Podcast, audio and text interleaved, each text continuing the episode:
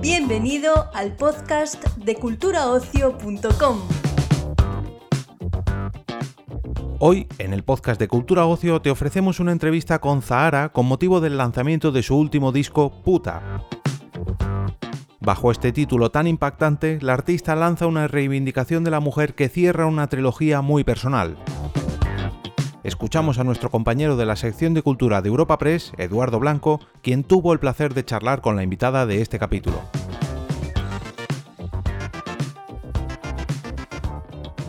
Eh, oye, lo primero de todo, muchas gracias por, atender al, podcast de Cultura Ocio de Europa Press, Zara. Y, un placer. Y nada, te, iba a preguntar, eh, porque yo supongo que tú ya has hecho este, esta reflexión, claro, pero cuando uno escucha el, título del disco que es, que es puta, eh, uno se siente incómodo eh, al, decir y al escuchar esta palabra. ¿Eso por qué, por qué es? Bueno, la verdad es que sí que era mm, algo que quería, bueno, que, que, que estaba implícito ahí, ¿no? La decisión de llamar este disco así. Yo quería hacer un disco que hablara de la incomodidad con la que muchísimas mujeres tenemos que, vivir día a día cada vez que sabemos que alguien nos ha llamado o nos llama puta a nuestras espaldas, ¿no? Y, me parecía que el ponerlo ahí delante, eh, ponérmelo en la banda escrito, llamar a mi disco así, hacía, conseguía dos cosas, ¿no? Por un lado, que todas las veces que, que hemos llamado puta a alguien, eh, lo, podemos, lo podamos visualizar ahí escrito, ¿no? O sea, imagina que cada vez que has hablado tú o quien sea o has oído a alguien decir, bueno, ves estaría que puta, em, esa palabra se quedara como tatuada o si le pudiera colgar, como yo llevo una banda donde vieras el efecto que tiene tu, tu, no hablo de ti concretamente, ¿no? Pero, o sea, de la otra persona, ¿no? El efecto que tiene esa palabra en la persona a la que se lo dices. Entonces, de alguna manera era provocar eso, o sea, el, hacerte sentir tu incomodidad por todas las veces que, alguien lo ha dicho y a la par también utilizarlo como, como un escudo. Es decir, me han llamado puta tantas veces, de hecho lo cuento en las canciones, lo cuento en, el, en, en, las entrevistas, lo cuento en todas partes, ¿no? Eh, la primera vez, de hecho, tenía 12 años y era, vamos, eh, pues una niña en el cole y era consciente de que, me llamaban puta. Y, y, y, desde entonces ha sido un insulto con el que he tenido que lidiar durante toda mi vida. Y el, el ponerlo aquí también me ayuda a quitarle absolutamente todo el valor. ¿no? Si algo que siempre me ha dado mucha vergüenza, que me ha hecho mucho daño y que me ha molestado, de repente lo pongo como título de mi disco, lo que hago es trasladar, como tú dices, esa incomodidad al otro ¿no? y deja de, producirme incomodidad a mí, porque para mí ya solo es el título del disco donde relato eh, mi vida y donde cuento mi historia. Entonces, si a ti te avergüenza o si a ti te hace sentir incómodo, pues eso es algo ya que, que le toca a la otra persona mirarse. Esto que me, que me, cuentas es un poco eh, también lo que pasa con, o lo veo yo así, igual, igual no, eh, con los homosexuales, con, con la palabra eh, maricón, ¿no? Maricón, sí, sí, totalmente. Es, una apropiación, ¿no? Que, que, estáis haciendo. De hecho, lo, lo, hablaba mucho con, bueno, obviamente con mis amigos gays, ¿no? De cómo ellos tuvieron que mm, que enfrentarse a esa palabra como algo ofensivo y conseguir eh, desligarla de esa, de esa ofensa y de ese daño que querían provocarles. ¿no?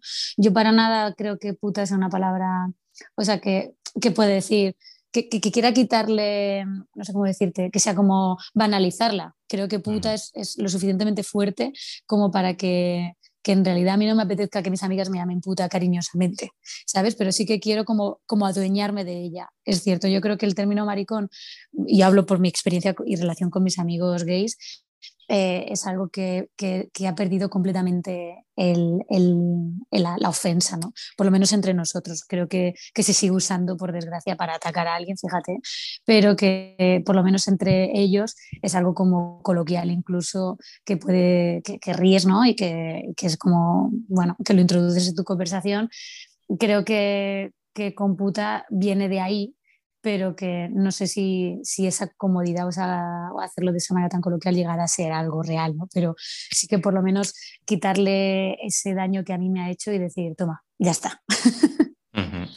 Eh, eso que cuentas de, los insultos con, con, 12 años de puta, pues claro, es que suena muy, muy, fuerte, claro. Eh, ¿Tú crees que ha cambiado algo? Se sigue, insultando a, los niños de esa manera y sobre todo a las... A las niñas, claro. Sí, sí. O sea, creo que mi, creo que este, el haber llamado mi disco así, el contar mi historia como lo estoy haciendo, a mí me ha llevado a, a constatar que es una realidad que viven muchísimas niñas, mujeres y, niños, obviamente, en el, en el, cole, ¿no? Y que yo cuento mi historia creyendo que es algo como...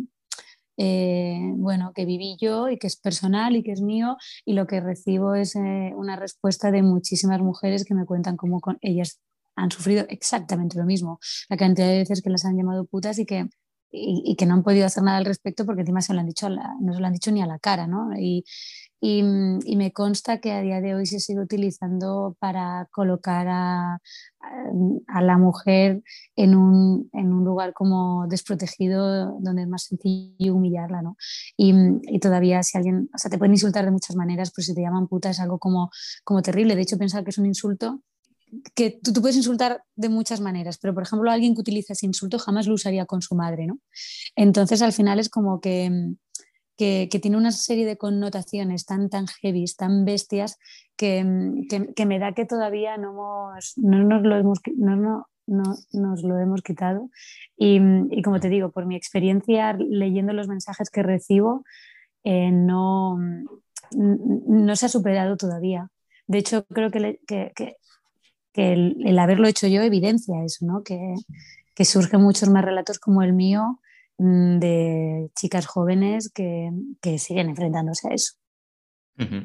Em, siguiendo eh, echando la vista atrás, eh, con esta comparativa que estamos haciendo de cómo estábamos antes y ahora, también se ha hablado mucho del tema de la libertad de expresión, de si ahora estamos peor.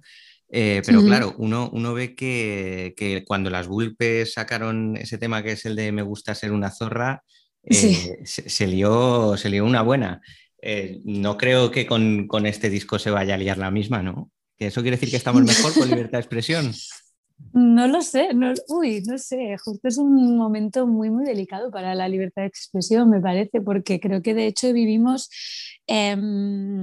em, en, un momento en ese sentido, o sea, mm, complejo, ¿no? Se mira las redes sociales, que ahora cualquier parece que cualquier pensamiento em, implica un ataque y que todos nos ofendemos y que, y, no sé tú, pero mm, cada vez hay como, o sea, no sé si tú lo vives, pero yo lo que conozco es como cada vez más miedo a posicionarse sobre nada porque ahora encima hay como una reacción ya no mediática, sino como directa en redes sociales donde la gente, si algo no le gusta o si algo le ofende o si algo le molesta o si algo le parece que, es ofensivo, como podría ser el título de mi disco, lo van a decir sin tapujos. O sea, quiero decir que creo que ahora la exposición en ese sentido es mucho mayor y que, y, vamos, no lo digo yo, o sea, se, comenta que estamos viviendo una, una etapa de, de, mucha hipersensibilidad con esto, ¿no? Entonces yo no sé si si hay más o menos. Yo sé que, por ejemplo, cuando ya he terminado mi disco, sí que pienso,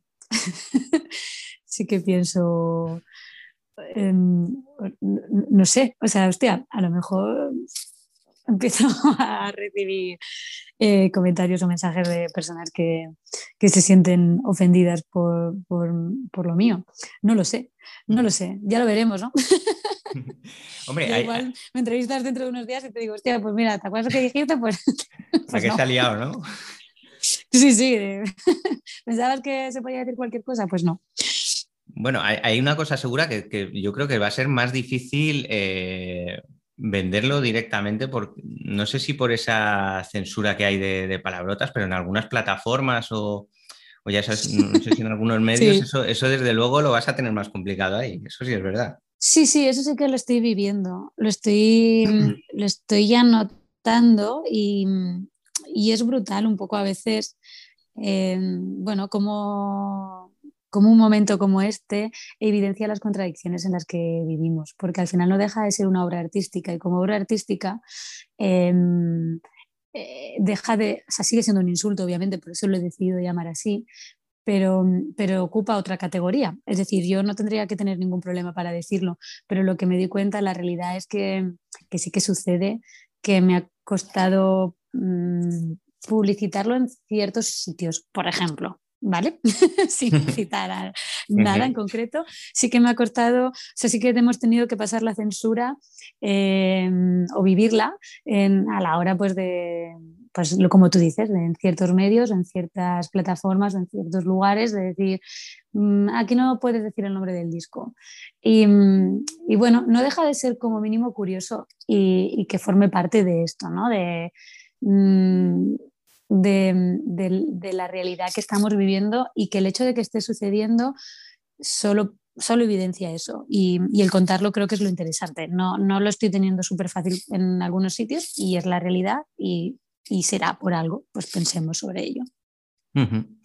Oye, otra de, canciones de, antes que, bueno, he estado mirando las que podrían estar relacionadas con la prostitución, que, hay varias, eh, pero por ejemplo, de las más famosas, una es eh, Roxanne de, The Police y otra, por ejemplo, La Bien Pagá de, Miguel de Molina.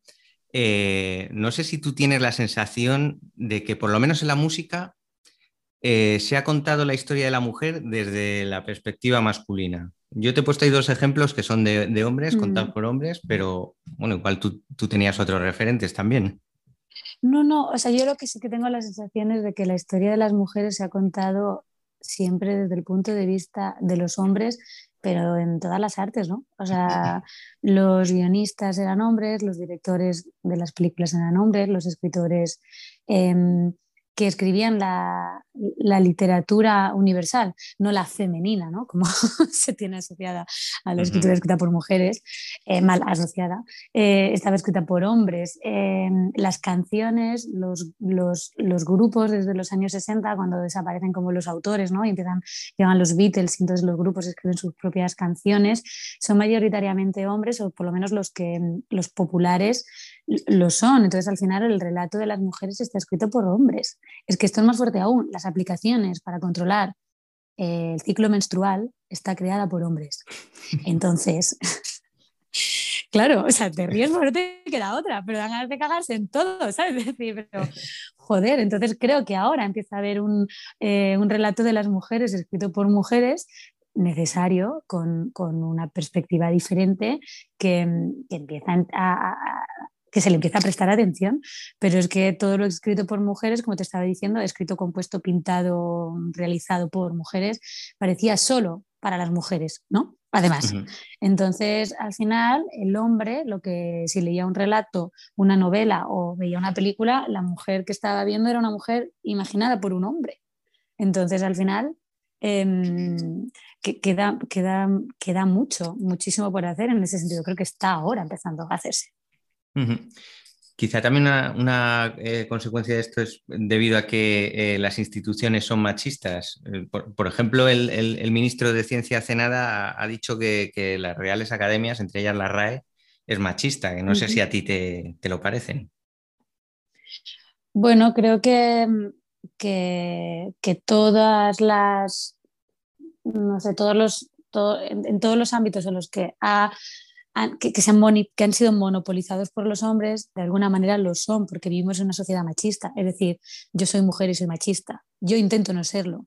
Yo soy machista y feminista a la vez. Es decir, vivo en una sociedad machista que me ha condicionado y que me ha educado en el machismo, pero como feminista que soy, estoy intentando visualizar eso y cambiarlo. ¿no? Entonces, en ese sentido, yo que soy mujer, intento luchar contra el machismo instaurado. Eh, durante décadas por la sociedad, me lo intento quitar, pues imagino que un hombre que no ha tenido que hacer el esfuerzo porque ya ha tenido ciertas facilidades para conseguir algunas cosas, no ha tenido que hacerlo nunca, pues su visión ha sido machista. Y si este mundo ha estado monopolizado en general, los altos cargos de poder, de, mm, dirección, eh, de, política, de todo, pues por hombres, pues obviamente en las instituciones hay machismo, es que es inevitable. O sea, ojalá no lo fuera, pero es inevitable teniendo en cuenta cómo ha funcionado la sociedad. Es inevitable a partir de ahora, ¿no? Es decir, ahora que, vemos esto y que, lo, y que, es visible, que es palpable, que, pues que, ahora llega el momento de cambiar eso, pero que hay machismo en todas partes, pues es que es obvio. O sea, ojalá no, pero entonces habríamos vivido una realidad paralela, no la vida que hemos vivido. Eh, por cierto, Sara, tú eh, ¿Crees en, el lenguaje inclusivo? Eh, ¿Te, parece importante usarlo para cambiar esto? Me parece muy importante. Creo que, que lo que no nombras no existe. Entonces, creo que hay veces que, que se ataca a veces a las feministas por perder el tiempo con cosas tan nimias como el lenguaje. Esto lo he leído, ¿no? Y pienso, bueno, es que se puede estar peleando por cosas eh, grandísimas como que se, deje de mutilar a las mujeres ¿no? Eh, sexualmente, bueno, sus, órganos sexuales, a la par que se puede estar luchando porque se cambie el lenguaje y utilizar un lenguaje que, nos incluya a todas las personas. Entonces, creo que hay que intentarlo como mínimo y, yo en eso estoy en el proceso. Em, hay cosas que me cuestan más, cosas que, em, que yo no, no, termino de incorporar porque, porque me cuesta, pero lo observo y creo que, que es este proceso de cambio el interesante que, que, hay que ir, que hay que ir, no sé, que hay que ir mm, adaptándose, ¿no? Yo me acuerdo cuando una amiga de mi madre era abogado y no se llamaba a sí misma abogada porque le parecía que ella había estudiado para ser abogado y que era una abogado. Mm, y, yo creo que es una abogada, igual que yo soy música. Entonces, a mí a veces me llaman músico y digo, eh, ¿por qué? ¿No? Em, entonces, eh, creo que si, no, que si no prestamos atención a eso y poco a poco nos vamos acostumbrando a introducir otras maneras de nombrar a las personas, no lo vamos a hacer nunca. No digo que sea fácil, pero creo que hay que ponerle, que hay que poner el foco ahí, sí. Hombre, yo creo que lo más difícil sería hacer una canción con, lenguaje inclusivo. Bueno, ya todo, ¿no? O sea, no sé si yo me siento capacitada ahora mismo, porque claro, eh, lo veo complicado, pero claro, eh, yo te digo, yo estoy en pleno proceso de aprendizaje, estoy abierta a, tutoriales, ya, que, ya que, no sé, a mí me encanta leer cada vez más pues no sé cómo, cómo cambia esto, ¿no? Y, cuanto más lo observo, más me di cuenta de que yo también puedo hacerlo. Entonces, pues creo que forma parte de, la vida, ¿no? Y del aprendizaje y poco a poco adaptándose a los cambios. Y si la realidad ha cambiado, y pues creo que el lenguaje tiene que hacerlo con ella. Si quería preguntarte, eh, por cómo estás viendo, porque ahora creo que mediáticamente eh, hay determinados casos eh, que están muy, muy, muy presentes, como es el de Juana Rivas o, el de Rocío Carrasco estos días en, televisión. ¿A ti qué te, parece esta mediatización de, casos donde puede haber violencia de género? Pues a ver, mm, como yo no no, no por nada, sino yo no tengo televisión porque si no solo vería la televisión, ¿vale? No, es esta cosa de no tengo tele porque la tele está mal, ¿no? Sino que, que, la he eliminado porque, porque si no pues, eh, soy una yonki, entonces me quedo enganchada y, me, y lo veo todo y no, no, no haría nada, no, no, no, me despertaría por las mañanas, estaría todo el día tumbada en el sofá viendo cosas. Entonces no tengo, no tengo tele y, por ejemplo, de, de estas cosas me acabo enterando más por, por comentarios de mis amigos o por las redes sociales, fíjate. Em, entonces no, tengo, no te puedo dar opinión clara porque no sé hasta qué punto estos, em, estos casos ocupan las noticias, ocupan, eh, la, ocupan la pantalla. Lo que sí que sé es que, por ejemplo, en el caso de, de Rocío Carrasco, que es el más reciente, ¿no? que ahora justo es como del que todo el mundo está hablando, lo poco que sé es que ha llevado a mujeres a, a denunciar casos de malos tratos. Entonces, yo creo que eso es tan positivo que, por mucho que en el, no sé, que incluso en nuestras casas nos eduquen para, em, para contar para contar o abrirnos o no se nos juzguen y vivamos en un entorno protegido, hay veces que con todo eso necesitamos un referente ajeno a nosotros para, para poder inspirarnos a hacerlo. ¿no? Entonces, en ese sentido, veo que el caso de Rocío Carrasco ha sido, ha sido maravilloso. Luego he leído también por ahí gente como que critica que esté, como tú dices, mediatizado, ¿no? Creo que es un poco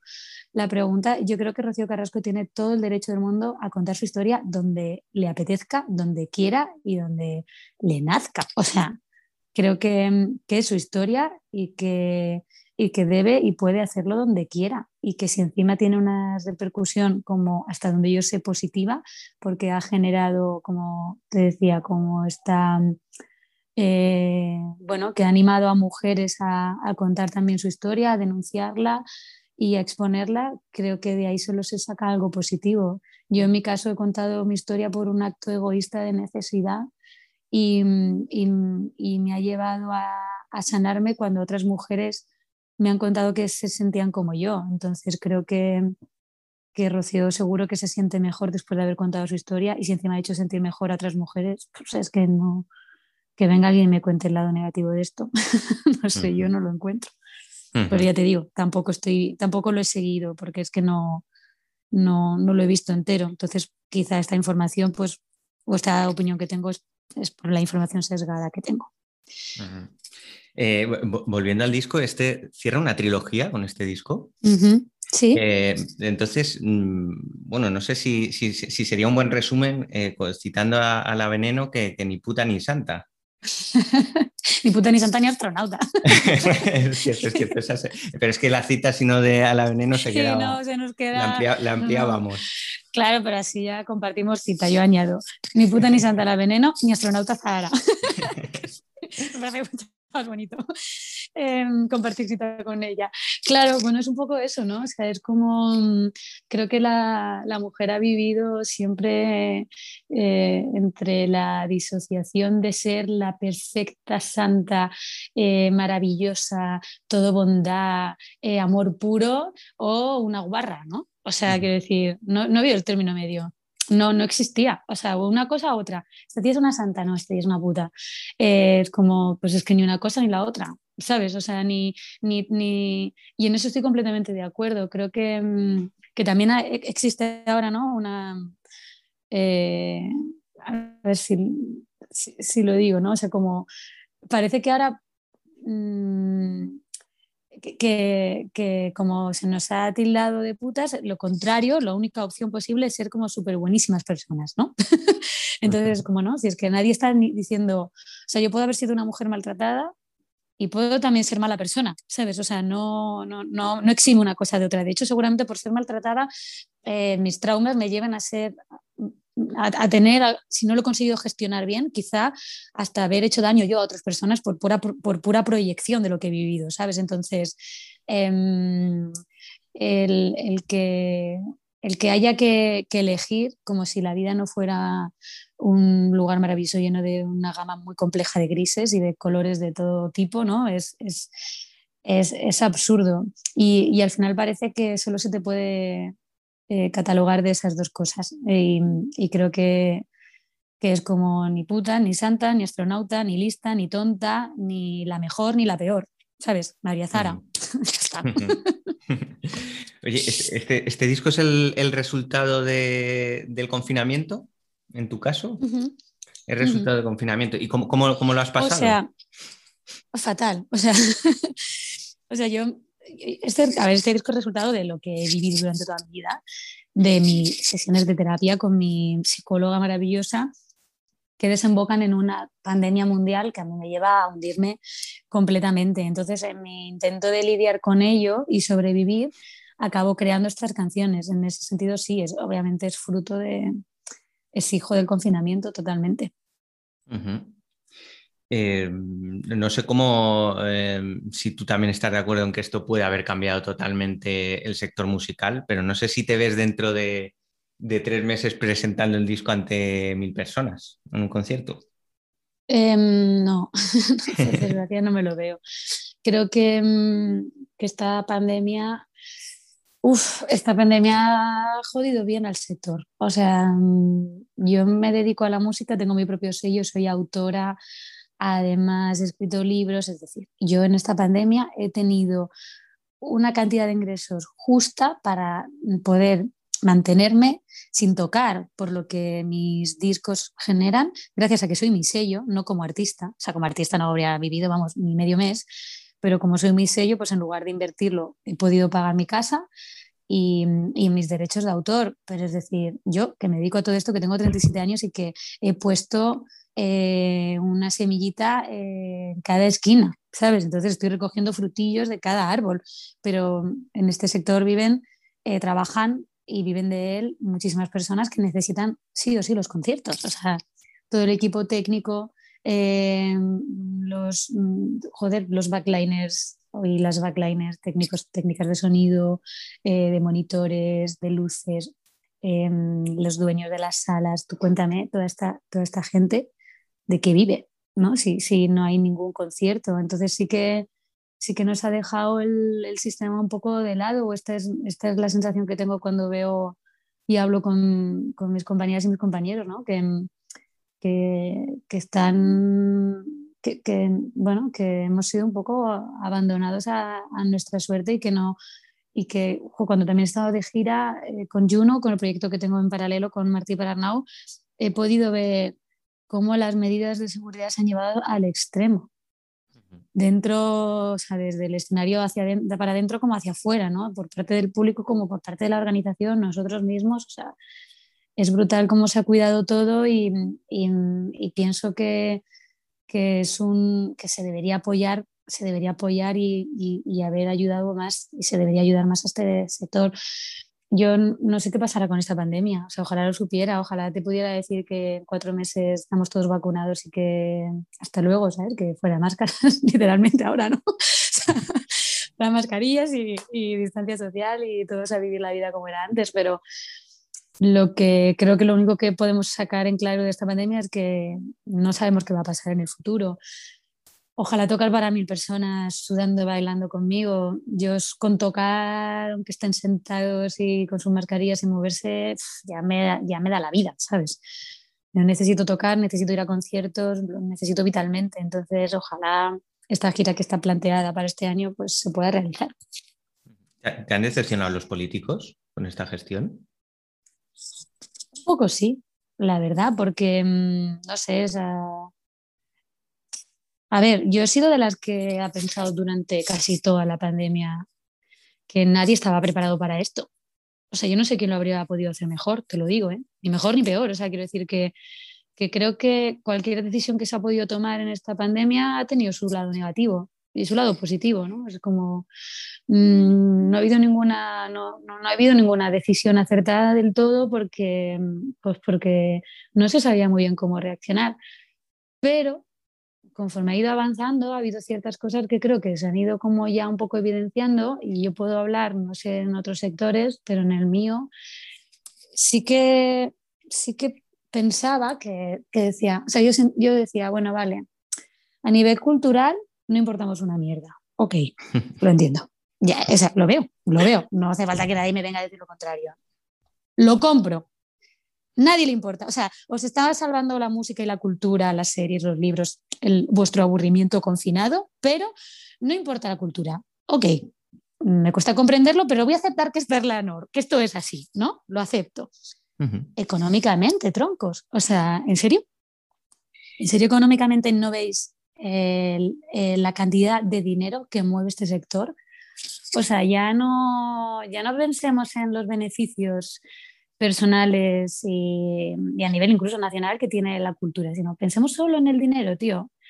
Eh, los, ya no te hablo de todo esto que te he nombrado antes, de, de, la gente que trabaja directamente en la música, sino los propios bares, las propias marcas de bebidas, eh, eh, hasta las cartelerías, o sea, la cantidad de dinero que mueve en cartelería los conciertos, por ejemplo, ¿no? O en empresas que están relacionadas directamente con los conciertos, pues de promoción, de mm, organización, de marketing, eh, las agencias de comunicación de todo esto, to todo el trabajo, todo el dinero que mueve la música, la gente que se desplaza para, para ir a ver lo que come alrededor del sitio donde es el concierto. O sea, ya no sé, uh -huh. es que pienso, mmm, si de verdad queréis eh, recuperar económicamente este país, eh, dadle una oportunidad a la cultura, porque es que mueve pasta, en serio, os lo digo. No ganamos dinero los músicos, pero mueve el dinero. Entonces, mmm, aunque solo sea por eso. Entonces, en ese sentido, sí que me he sentido, no sé si decepcionada o no, no sé si es exactamente esa, pala esa palabra, me he sentido abandonada, la verdad. Me he sentido un poco, no yo personalmente, sino que el sector ha sido abandonado a su suerte. Uh.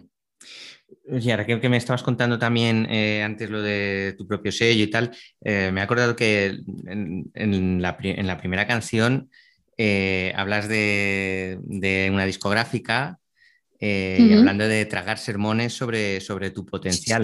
En ese caso, no parece que, hayas salido muy contenta con, con, el contacto de la industria discográfica al más alto nivel, ¿no?